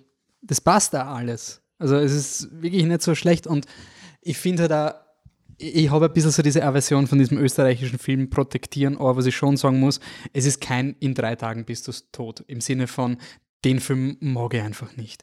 In drei Tagen bist du mich so, oh, Österreich kann schauen, Uhr super. Also, wow, wir haben jetzt einen mittelmäßigen Scream-Up-Klatsch, so wie jeden anderen Slasher. Der Film hat schon was. Hm, also, er ja. hat was. Es ist, ich glaube halt wirklich, dass für mich der, der Kontrast zu ich sehe, ich sehe dann das, die Enttäuschung noch größer gemacht hat, weil ich halt nicht checkt habe, wie, wie viel ich sehe, ich sehe auch gemacht hat. Ähm, das Problem ist bei dem halt, dass du einen Twist drinnen hast, der einfach nicht funktioniert, weil wenn der Gag ist, dass die Kinder die, die Frau in den Wahnsinn treiben wollen und dann draufkommen, hey, wir schlagen über die Stränge, dann hättest du das, dann wäre der logische Punkt, wo sie das revealen, äh, schon viel, viel früher gewesen. Also es gibt einen, wo sie, wo sie ohne, also ohne Mantel, ohne Schuhe, sagt, sie geht jetzt ins nächste Dorf mitten im Schneesturm mm. bei minus 15 Grad, wo sie tagelang in eine Richtung gehen müssen und die Kinder schon so, hey, das ist vielleicht keine gute Idee. Und später nachher finden sie halt ein totes Tier und sagen, oh mein Gott, wir sind zu weit gegangen. Und so, ihr habt die Frau vorher schon in den Tod geschickt und es war euch egal. Also jetzt das ist aber, ich sehe, ich sehe auch das Problem. Also ich, ich bin trotzdem der Meinung, dass irgendwann eine Grundmenschlichkeit durchkommt und irgendwann jeder Mensch Mitleid mit vor allem, wenn hat, wenn es ganz elendig ist. Vor allem, wenn sie es später, ähm, später haben. Ja. Also wenn sie es nie haben, gut, dann sind es einfach Arschlöcher. Aber wenn sie es vorher schon, also wenn sie es danach etablieren, dass es eh so ist, dann ist halt die Situation ja. davor. Und wie, wie gesagt, also das Konzept von wegen, vielleicht sind wir im Fegefeuer, weil es gibt sonst keinen Menschen mehr rund um uns wir können niemanden erreichen und Vielleicht sind wir einfach gestorben, weil wir erreichen unseren Vater auch nicht und wir sind hier einfach nur im Nirgendwo. Wäre ursuper, aber dann darfst du drei Minuten später nicht etablieren, dass die Kinder die sie in den Wahnsinn treiben wollen und dann wieder zurückschwenken auf sie, die dann glaubt, dass sie im Himmel sein könnte. Ja. Ich, ich finde, das war mein Problem. Der Film war, du hast, du hast so die Mechanik gesehen von Anfang an. Und ich glaube, also es ist ein bisschen so dieses, ey, der wahre Horror ist das echte Leben, was kann ich glauben. Um, und das ist aber so offensichtlich, dass du alles, also am Anfang wird gesagt, boah, ich brauche Medikamente, das heißt, ab der ersten Wahnvorstellung weißt du, du kannst den Film eh nicht, also das ist das, was mir nicht taugt, wenn du Horrorfilme am Ende voll rational runterbrechen kannst, weil es wird so langweilig, also du kannst wirklich sagen, das war eine Vision, da, also du, du, sitzt dann schon und machst boing, boing, boing und da ist das passiert und das war eigentlich so. Und der Schnürl haben so aufgehängt und deswegen hat die Szene so ausgeschaut es ist dann und dann magst du, und dann magst du die, die, die, die Horrorsequenzen einfach, indem du auf einmal ohne Grund einfach den Ton urlaut, auftrittst. Also das, du hast diese Jumpscares drinnen, wo einfach die Musik einsetzt auf viel zu hoher Lautstärke und dann reißt es dich halt und das soll dann der coole Horror-Effekt sein. Ja, schade, aber sie zeigen weiterhin, dass sie Potenzial haben. Who knows? Also ich bin jetzt nicht abgeneigt, aber es war jetzt leider kein, kein Highlight für mich. Ganz im Vergleich zum nächsten Film. Uh, Tammy and the T-Rex oder hm. Tammy and the Teenage T-Rex ja, laut Filmkarte, ja. aber im ganzen Festivalprogramm war es so und wegen Search Engine Optimization nennen wir den weiterhin Tammy and the T-Rex, weil wir sind voll so Social Media und so. Ist das Social Media, Patrick, wenn man Search Engine Optimization macht? Sure, why not? Gut, super. Boah, wir sind so am Puls der Zeit. Franziska, du hast jetzt so lange nicht reden können. ja, ähm, Worum geht's? es geht um ähm, Tammy und Michael. Tammy ist voll hot und Michael ist voll ver oder ja Michael halt, urhot beide. Ja, ja, ist auch voll hot und voll verliebt in Tammy, obwohl Tammy einen Ex-Freund hat, der Billy heißt, weil er ein Bully ist. Und Billy äh, will natürlich nicht, dass Michael mit Tammy zusammen ist und äh, Michael sagt, mir ist das wurscht und natürlich wird er dann vom Billy äh, verprügelt und so und dann eh klar, weil was sonst im, in einem Tiergarten, also im Raubkatzen, in einem Freiwild, Freiwildtiergarten, wo ein Löwe und ein Panther nebeneinander ja, genau, ähm, ausgesetzt und ähm, wird dort vom Löwen äh, fast gefressen, fällt ins Koma und dann kommt ein verrückter Wissenschaftler und setzt sein Gehirn in einen ähm, Roboter T-Rex und der Wissenschaftler aber nicht weiß. dass dass dieser T-Rex dann halt schon voll gut funktioniert und so und ähm, voll verliebt ist in die Tammy immer noch und ähm, zur Tammy zurückgeht und versucht mit der Tammy gemeinsam dieses Problem zu lösen, mit dem mein Gehirn ist von meinem Körper getrennt. Ähm, und natürlich äh, ist die Tammy voll dabei und hilft ihm dabei. Und auch der Byron, gespielt von Theo Forsett. Ich weiß, es war sehr subtil, aber ich glaube, er ist schwul. Was? Ich bin mir nicht sicher, ja, ich, ob mich, das wirklich so ist, aber. ich fand das sehr lustig, weil habt ihr ähm, Unbreakable Kimmy Schmidt geschaut, die Serie? Ja, ja und der, der, wie heißt der, Titus Andromeda Titus. ist exakt dieselbe Rolle. Das oh Gott. Exakt dasselbe Charakter. Also ein In-Your-Face Flamboyant. Ja, ja, ja, also wirklich, also einfach eins zu eins, auch was sie anhaben und so und wie er redet und so, ist eins, eins und eins, also genau dasselbe, ja. Ähm, genau, also wer Kimi Schmidt kennt, kennt, kennt auch diesen Byron. ähm, lief zum ersten Mal im sogenannten Gore-Cut. Der Film wurde anscheinend als Kinderfilm umgeschnitten. Liebeskomödie. Liebeskomödie. Ähm, interessant wird, jetzt bin ich wirklich neugierig nach dem Gore-Cut, wie die Originalversion ausschaut. Ähm, und ja, also. Der Film ist furchtbar schlecht, aber er macht Urspaß irgendwie. Also vor allem, wenn man vorher einen T-Rex-Contest hat. Ich glaube, das hat schon auch geholfen. Und ich finde, was, was, was, was mich ein bisschen begeistert hat bei dem Film ist, wie logisch er ist. Also deswegen funktioniert er, finde ich auch, weil ähm, alles, was passiert ist, also es ist natürlich unrealistisch, aber es ist extrem logisch. Also ähm, es wird zum Beispiel erklärt, warum das geht mit dem Gehirn einpflanzen und so, aber, aber nicht so blöd irgendwie Science, sondern es ist einfach in dem Universum dort geht das, dass man einfach irgendwelche so Elektroden ins Hirn steckt und sagt, ja, und da, wenn ich da reinstecke, dann bewegt sich der Arm. Ja, und, so. ja, und genau solche Sachen zum Beispiel. Und dann ist es klar, wenn du einfach ein paar Metallstücke ins Hirn steckst und das Hirn überlebt halt außerhalb vom Körper, das geht halt. Ähm, dann, dann geht das und das geht halt und das ziehen sie bis zum Ende durch und das wird nicht irgendwie in Frage gestellt, aber es geht und das ist logisch in der Logik vom Film. Ähm, zum Beispiel das oder, oder auch ähm, also die Charaktere sind sehr charaktertreu, finde ich. Sehr, sehr platt, aber sie sind sich treu. Das ist auch sehr schön. Also, und und äh, ja, ich, er, er, macht Spaß schon, also ja. muss man sagen. Und also er delivert schon. Also er delivert genau das, was er ist. Er ist jetzt nicht ein, er ist nicht der lustigste Film des Slash, aber er war schon sehr lustig. Und er ist einfach so absurd. Also was halt auch, dadurch, dass wir diesen T-Rex Cosplay Contest vorher gehabt haben, da gab es eben dieses, sie müssen Schwedenbomben essen. Und aber auf die Art wie ein T-Rex eben ist, nämlich mit sehr kurzen Händen. Ja. Und da wurde den Cosplay-Teilnehmern, äh, die haben sich so eine, eine Holzstange hinten, hinter den Rücken hängen müssen, dass ihre Arme halt sehr, sehr kurz sind. Also dass du wirklich nur ein Gelenk hast und deine Arme halt sehr kurz sind. Und wenn du das halt im Kopf hast, so T-Rex hat sehr, sehr kurze Arme, ist halt jede Szene, wo der Arm des T-Rex einfach wo ist, wo er nicht sein kann. Also es ist so lustig und der Film macht es halt schon absichtlich. Ja. Also der Arm Arm Absolut. bewegt sich einfach um den Kopf herum gefühlt vom T-Rex. Also und dann geht der T-Rex zur Telefonzelle und wählt halt einfach, will die Denise Richards anrufen. also, es hört sich an, als hätte sie echt das Slash Erlebnis gehabt, so, ja, so wie das Slash gehört. Ja. Es, ja, wirklich lustig. Und dann nimmt auch noch das Wechselgeld mit. Oder einfach, wie, wie hot die Tammy die ganze Zeit ist. Und ja, und, na, aber auch der Paul Walker, ja, ja, was der am Anfang anhat, diesen, diesen Fetzen, das ist ja Slutty. Also wirklich, er hat so ein, äh, ein langärmeligen graues Oberteil, was aber wirklich beim Bauchnabel aber das ist, weil, ähm, weil, der, weil, weil er ja Ach so, er ist Footballer. Footballer. Ist. Er ist Footballer. Ja, Deswegen, er ist Footballer. Ich hab, ich hab, wir haben da dann mit den anderen habe ich dann später noch drüber geredet. Das hat. Das ist äh, Football-Outfit. Okay. Das ist Football, ja. Aber es ist halt, auch nicht gleich. Ich okay, auch war 80er oder. Aber es gibt dann auch so Szenen gleich am Anfang, wo also der Film ist sich ja der Absurdität sehr bewusst. Er ist nicht ultra ironic, aber er hat oft Spaß mit Absurdität. Also zum Beispiel Paul Walker und der Billy reißen sich gegenseitig am Penis in einer Schlägerei und dann kommt ihm die Polizei und sagt, sie sollen jetzt loslassen und keiner lässt aber los, weil sie Angst haben. Der andere reißt ihm jetzt den Penis irgendwie runter oder eine Figur stirbt und die alle weinen und dann siehst du auch die Polizisten, die keinen Bezug zu dieser Person haben, einfach weinen, weil es halt einfach gerade so traurig ist in der Szene. Also, ja, er weiß, was er ist. Das, das macht er gut dafür, ja. finde ich.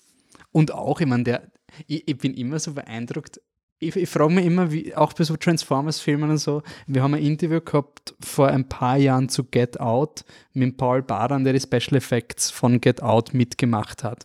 Und der hat mir damals gesagt, er hat nicht gewusst, was das für ein Film ist. Und er hat sich gedacht, das ist der größte Scheiß überhaupt. Also er animiert da irgendwelche Punkte und sieht da irgendeinen Mann, wie er herumfliegt und hat seinen Papa angerufen und gesagt, ja Papa, wir haben jetzt einen echten Film oder so, aber das ist irgendein Schaß, den wirst nie sehen. Aber er war halt einfach so froh, dass er einen Film mitgemacht hat. Und dann kam der Get Out raus und ist halt wirklich ein Ultrafilm.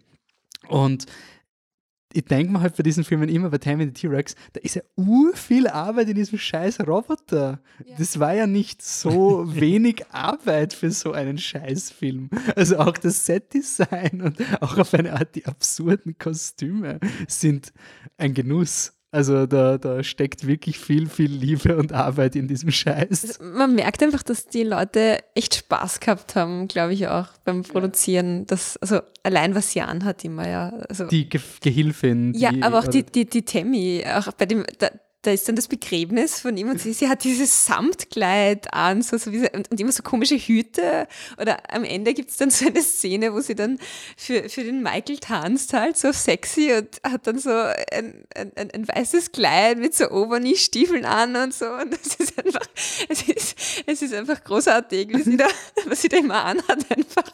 So, ja. Es macht den Film, glaube ich, auch noch so gut, dass wir diese zwei Leute jetzt ja auch kennen. Also das ist jetzt wirklich, also es macht jetzt wie so ein bisschen Leid schauen. Also so, man, man sieht jetzt Denise Richards und Paul Walker in sowas.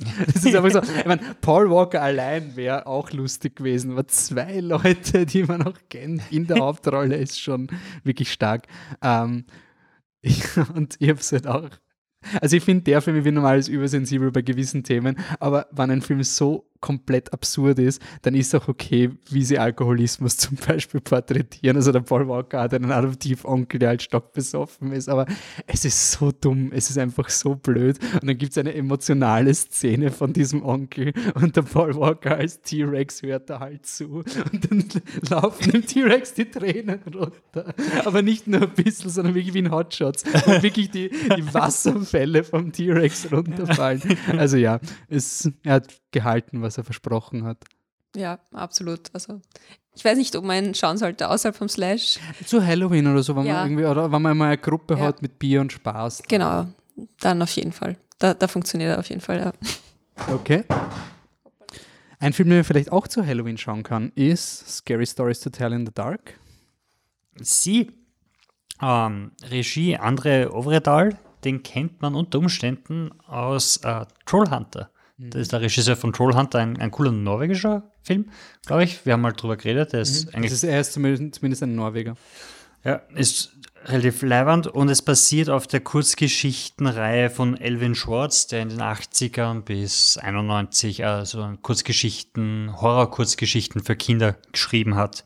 Ähm, produziert wird das alles von Guillermo del Toro und er hat auch die, die Screen-Idee, die Screen-Story quasi geschrieben, wo dann nachher noch Leute drüber gearbeitet haben. Ähm, und es spielt Ende der 60er in einem kleinen Stadt. Es ist Halloween und eine Gruppe von Außenseitern natürlich ähm, zieht um dumm und legt sich mit dem Bulle an, der Footballspieler ist. Hm, obviously. Ähm, Aber er ist nicht Billy, oder? Ich glaube, er ist Jimmy. Okay. Close enough. ähm, flüchten in ein Haus, von dem man sagt, dass es, äh, dass es äh, spukt und befreien unabsichtlich einen Geist, weil sie nimmt die Geschichten dieser, also das Buch der Frau, die im Keller eingesperrt war, nimmt sie mit und sagt die Zauberformel und dann erwacht dieser Geist wieder. Und diese Kurzgeschichten sind quasi, jeder Person passiert eine Kurzgeschichte. Also und dann hast du unterschiedliche Horrorelemente, die auftauchen. Und es ist, es ist wie so eine Einführungsveranstaltung für Horrorfilme, für Jugendliche in etwa. So ist der Film. Der Trailer ist urcreepy. Wir haben vorher geredet. Der Trailer von äh, Scary Stories to Tell in the Dark ist voll creepy, wenn du den anschaust. Das ist wirklich so, bist du deppert, das ist ein Hardcore-Horrorfilm, das wird arg. Und der Film an sich ist es überhaupt nicht. Also du hast auch so Jumpscares und du hast diese typischen Horrorelemente einfach. Also der eine, der halt im Gang steht und nach links schaut und die Kamera schwingt nach links. Und dann schaut er nach rechts und die Kamera schwingt nach rechts. Und dann schaut er nach hinten und dann schwingt die Kamera nach hinten. Und dann schaut nach oben, ist ein Cut, auf einmal ist irgendein Gesicht, das ihn anschreit und so, wow, dich reißt halt.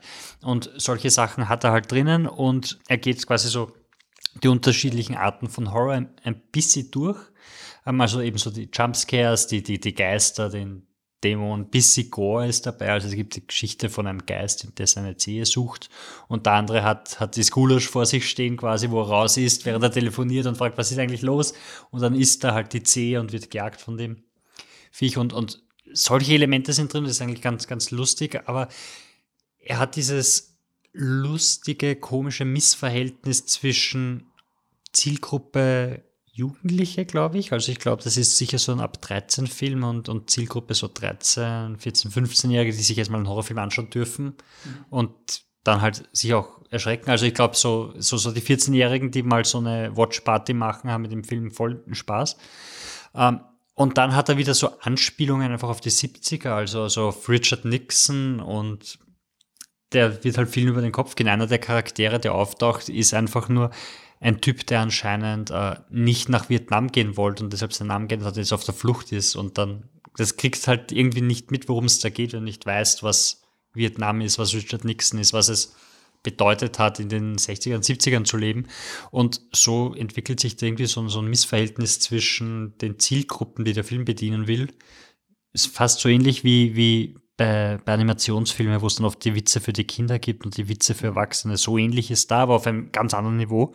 Ähm, ist schon ziemlich lustig und cool, der Film. Also er macht auch Spaß und ich glaube, das ist auch so ein Film, den man, den man äh, schauen kann. Äh, Halloween-Abend, drei Filme hintereinander. Einer davon ist der äh, so ein bisschen Trick or Treat, aber abgeschwächte Version. Mhm. So auf Auch nicht so blutig, oder? nein, nein, nein, aber er hat ein bisschen Blut hat er schon und er hat ein paar wirklich äh, schlechte Effekte. Also über die Effekte müssen wir reden, die sind wirklich so, so, so animiert, animiert, wo es wirklich, boah, also einmal speibt einer Stroh, weil er von der, von der Vogelscheuche gejagt wird und das schaut einfach furchtbar aus. Und dann gibt es irgendeine mexikanische Sage, wo sich Körperteile zusammenfügen zu einem Viech und das schaut einfach nur scheiße aus. Und damit schlagt er sich halt auch herum. Aber so ganz, ganz, ganz lieb. Kommt auch am 31. Dezember in die Kinos. Anscheinend habe ich auf Skip gesehen. Also er kommt auf jeden Fall. Die wissen, wovon sie reden. Hey, Skip ist verlässlich, ja. wenn es um Filmdinge geht. Also vertraue ich eher als IMDb. Ähm, okay, dann kommen wir zum Finale vom Slash und auch zum finalen Film von äh, unserem Podcast, nämlich Boys in the Wood. Ähm, der Film dreht sich um äh, vier Teenager, drei davon problematisch und einer einfach ein Streber, der da reingeworfen wurde. Ähm, und behandelt die Duke of Edinburgh Challenge. Ähm, der Filmregie, die Langfilmregiedebüt von Ninian, äh, Ninian Doff. Ähm, also worum geht es? Die Duke of Edinburgh Challenge ist, da gibt es anscheinend die schottischen Highlands. Gut, ich finde Geografie über scheiße. Ähm, schottische Highlands und man startet an einem gewissen Punkt und geht durch die Highlands bis zur Küste. Und äh, wenn man das schafft, dann kriegt man ein Zertifikat und man darf halt quasi nur Rucksack, Camping quasi nichts anderes. Landkarte und das war's. Telefonempfang gibt es dort nicht, also viel Spaß beim Weitergehen. Ähm, ja, und diese drei, also du hast drei problematische Teenager, ich suche nur gerade nämlich ihren Namen, damit man die auch irgendwie highlighten, aber du hast quasi drei, die so äh, böse sind äh, und die in einer Gang sind und dann der vierte kommt dazu, wird quasi zu ihnen verdonnert. Ähm, da, wo haben wir die Hauptdarsteller? Also, äh, genau, da haben wir DJ Beetroot, gespielt von äh, Viraj, äh, June, June Chair, June, June, ja. Ähm, Ryan Gordon spielt Dean, ja, das ist der andere. Dann gibt es noch Louis Gribben, der spielt Duncan. Das ist quasi ein bisschen der, der, der Langsame von der Gruppe. Also die sind die drei. Der DJ Beatroot ist offensichtlich ein DJ und der meint das urernst. Äh, der Duncan ist eben der sehr, sehr Langsame von der Gruppe und der Dean ist irgendwie so das äh, aus dem, ja, schwere soziale Umstände und deswegen äh, schwierig. Und zu ihnen kommt eben der eine, der in Dunkirk stirbt. Spoiler. Samuel Bottomley. Der hat so ein Alle-Welt-Gesicht und den frage ich mich immer, wer das ist, bis ich ihn wieder erkenne. Und dann ist so ein, ah, da, da war er. Anscheinend war er auch in Ghost Stories. Ähm, der will einfach nur Freunde haben und hat eine Checklist von drei Dingen, die er machen muss. Also Teamwork, Foraging, mhm. was ich noch immer nicht weiß, was dieses Wort ist. Und das dritte ist ähm, uh, Orientierung. Orientierung, genau. Die drei Dinge muss er abhaken, dann ist er quasi Teil von dieser Gruppe. Ähm, das Problem ist eben nicht nur, dass diese Challenge sehr scheiße ist und zart und irgendwie, sondern dass auf diesen Highlands auch eine Gruppe von alten Leuten gibt, die sich eben als dieser Duke of Edinburgh verkleiden, weil sie der Meinung sind, die Jugend von heute ist total verzogen und so und jetzt können mal die Schwachen ausgesiebt und die jagen quasi die Leute. Ähm, Gleichzeitig erfährt man, warum die Highlands die Highlands sind. Und es involviert, ja, irgendwie Hasenkot. Und gleichzeitig geht aber auch noch ein Brotdieb um, den die ansässige Polizei nicht zu finden vermag. Und das alles liefert einen fantastisch lustigen Film. Also, ja. Sind ihrer Mix aus so Drogen, Illusionen und äh, total guten, so blöden, äh, so, so doofer junge Burschenhumor irgendwie. Also die, so, so, so Teenager-Burschen, die halt Blödsinn machen, aber total lustig. Also, und die sich ihrer eigenen Blödheit ja. nicht bewusst sind. Also genau. Also sie sind einfach so deppert. Das ist ja. einfach unglaublich. sie fühlt sich so geil dabei. es sind halt auch diese Konflikte, wie zum Beispiel der, der DJ Beetroot hat halt wirklich das Problem, dass Beetroot ist eine rote Beete, oder? Ähm, dass das halt irgendwie vielleicht nicht der härteste Hip-Hop-Name ist, den es gibt. Und das ist quasi sein, seine Insecurity, die er da irgendwie versucht. Also, und er hat halt Tammy und the T-Rex so an die Wand gespielt, ja. wenn es um konstante Witze ja. geht. Also das, das war unglaublich, wie, wie viel bei diesem Film gelacht ist. Äh, es gibt ein paar Chekhovs Gun, also das ist dieser Ausdruck von, wenn was eingeführt wird, dann muss es auch wieder vorkommen, wo man den ganzen Film wartet, dass das wieder vorkommt. Es kommt dann auf Arten vor, die einfach herrlich sind.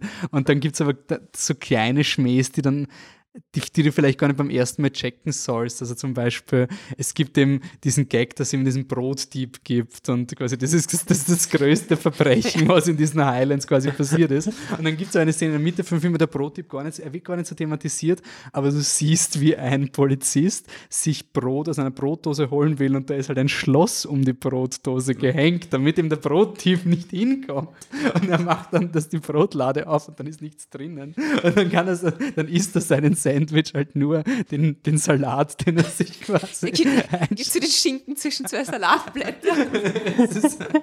also, ja, ähm, hat, hat lustige Drogensequenzen, ist auch sehr schwer zu machen. Also, diese Stoner-Drogensequenzen sind außerhalb von 21 Jump Street meistens sehr schlecht. Aber ja, toll. Das ist wirklich, also ich, ich habe, es war super lustig. Ja. Also und konstant. Das, ja. Also es war wirklich, es gab, glaube ich, ganz, ganz kurz gibt es einen Moment, wo es unter Anführungszeichen ernst wird, so im dritten Akt, aber dann, dann, dann fängt sich der Film ein paar Minuten später und es wird wieder so geil absurd. Und es gibt halt einfach so, so gut platzierte Running Gags, wie zum Beispiel ein Charakter sagt, ich brauche eine Waffe und dann sagt einer, oh, ich habe eine Gabel und die ist urscharf. Und das ist dann immer der Gag, dass er halt eine Gabel hat und die ist urscharf. Und dann zum Schluss sticht er natürlich jemand in die Hand und dann sagt er so, oh fuck, that fork is sharp. Also es ist dann einfach so ein zufriedenstellender Payoff ja. und einfach den ganzen Film wartest, dass diese scheiß Gabel endlich irgendwie als Waffe verwendet verwendet wird.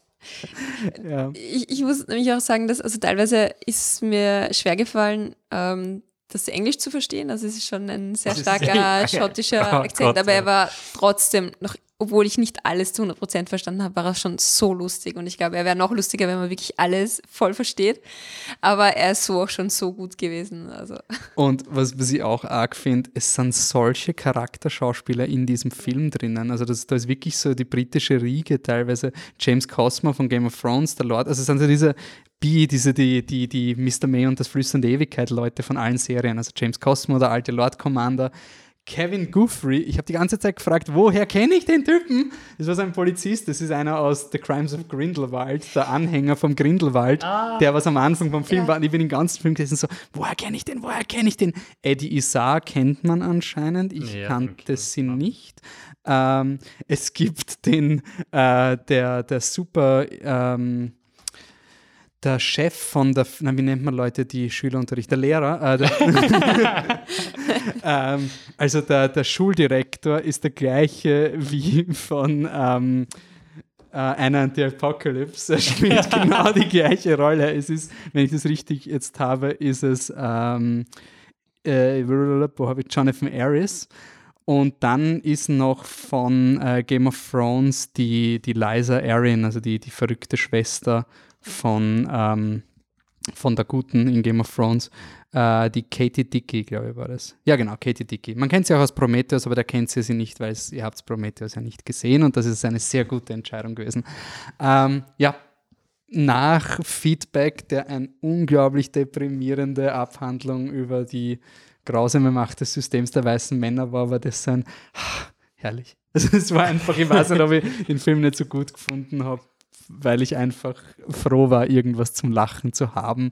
Aber er ist halt wirklich ein gutes Jokefest. Und ich glaube, es ist auch ein Film, den man mehr als einmal schauen kann. Glaube ich auch, ja. Das okay, gut, dann sind wir durch mit unserem Programm.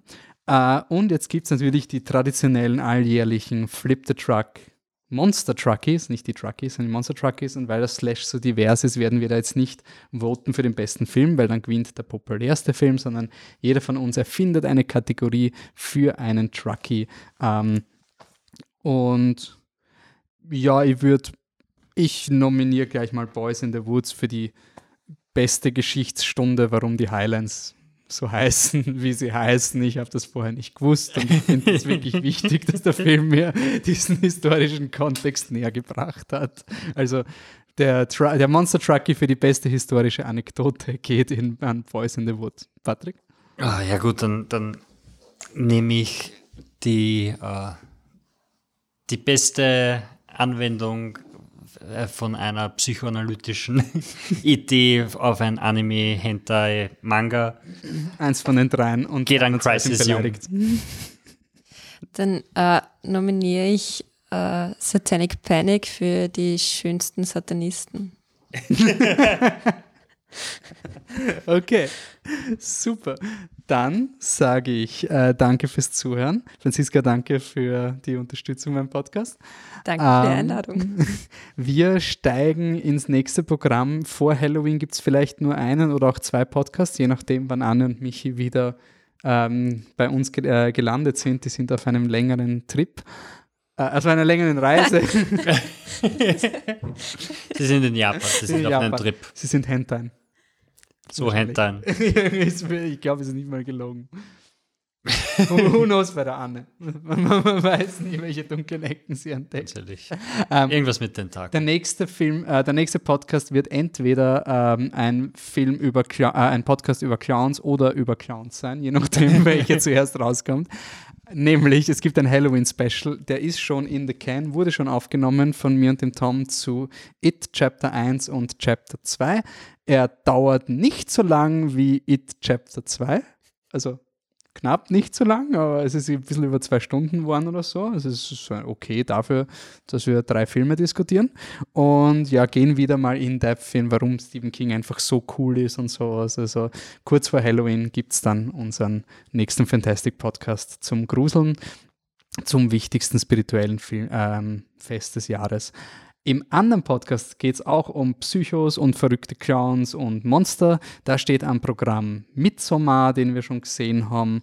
Ähm, dann äh, dabei ist auch noch eben S, Kapitel 2 wahrscheinlich, aus deren Gründen, weil drei von uns die drei Stunden schon investiert haben und wir wollen jetzt. Und den vierten Madig gemacht muss haben. nicht unbedingt zehn, aber wir haben jetzt drei Stunden geschaut und das gehört jetzt mal diskutiert.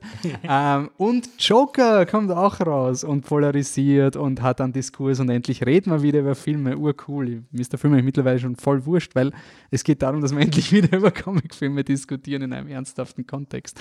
Und den vierten Film suchen wir uns noch aus, der da reinkommt. Äh, Anläufer wären vielleicht der Breaking Bad-Film, der auf Netflix kommt. Für den Scorsese-Film ist es noch zu früh, der kommt im November. Ja, Booksmart leider auch. Booksmart auch. Ähm, also auch äh, Get Hype, Irishman ist anscheinend, obwohl er scheiß lang ist, super gut. Vielleicht, weil er scheiß lang ist. Ja, also hypen wir uns wieder und schauen wir mal, was auf uns zukommt. Schreibt uns eine Kritik auf iTunes oder sonst irgendwie. Schreibt uns eure Highlights vom Slash Filmfestivals, twittert und dann sagt, Shut up, Patrice! hey, nicht der Patrice, der Patrice. Ist How I Met Your Mother. Ich weiß, aber ich würde wirklich wissen, wer, wer das ja. ist, weil ich glaube, es ist ein How I Met Your Mother Fan oder eine How I Met Your Mother Fan. Ist Fan geschlechtsneutral? Ja. Ich denke schon. Der Fan ist immer geschlechtsneutral? Die Fanin? Die, Fanin. Die Fan? Die Fans. Die Fans. Es gibt Fans der, der, ist, vielleicht ist es echt neutral und das ist die Fanin und der Fennerich. der Fennerich. Das hört sich so nach so einer FÖ-Übersetzung an, wo sie sagen, die Heimseite. Nein, aber die Heimseite für die Homepage ist der Fennerich. Christoph Walz hat auch mal gesagt, wenn man einen, Satz auf Deutsch beginnt, dann sollen auch nur deutsche Wörter irgendwie drin sein, aber es, wird, es ist bei uns nicht so leicht. Also unser, unser Podcast ist schon sehr denglisch unterwegs. Ähm, Flip the Truck, glaubst du? Flip the Truck sei Austrian Film Podcast. Ähm, ja, also wie gesagt, auf Twitter können Sie uns beleidigen sagen, ich habe zu wenig Filme gesehen, Flip the Truck, wo seid ihr am Festival? Wir waren ja am Festival, wir schauen halt nicht eure Filme. Tut mir leid, Nena. Wir schauen nicht alle tausend Filme, die du geschaut hast. Aber schön, dass du es schaffst. Schön, dass du es schaffst, aber wir merken immer wieder, wir sind nicht ganz auf einer Wellenlänge, weil der Nena schickt mir seine Filme. Ich denke mir, ist Nein. keiner auf meiner Liste. Ich schicke meine urkuratierte Liste, um den Nena zu beeindrucken. Und er sagt, na, da sehen wir uns auch nicht. Gegen keinen von diesen Filmen. Also, Dieser Mainstream-Scheiß. It's an interesting relationship. Okay, passt. Und spätestens auf der Biennale sehen wir uns. Also irgendwie haltet euch erste Novemberwoche frei für einen ranzigen Podcast, eben Sperlhof. Ich sage sag danke fürs Zuhören. Bis zum nächsten Mal. Ciao. Tschüss. Tschüss.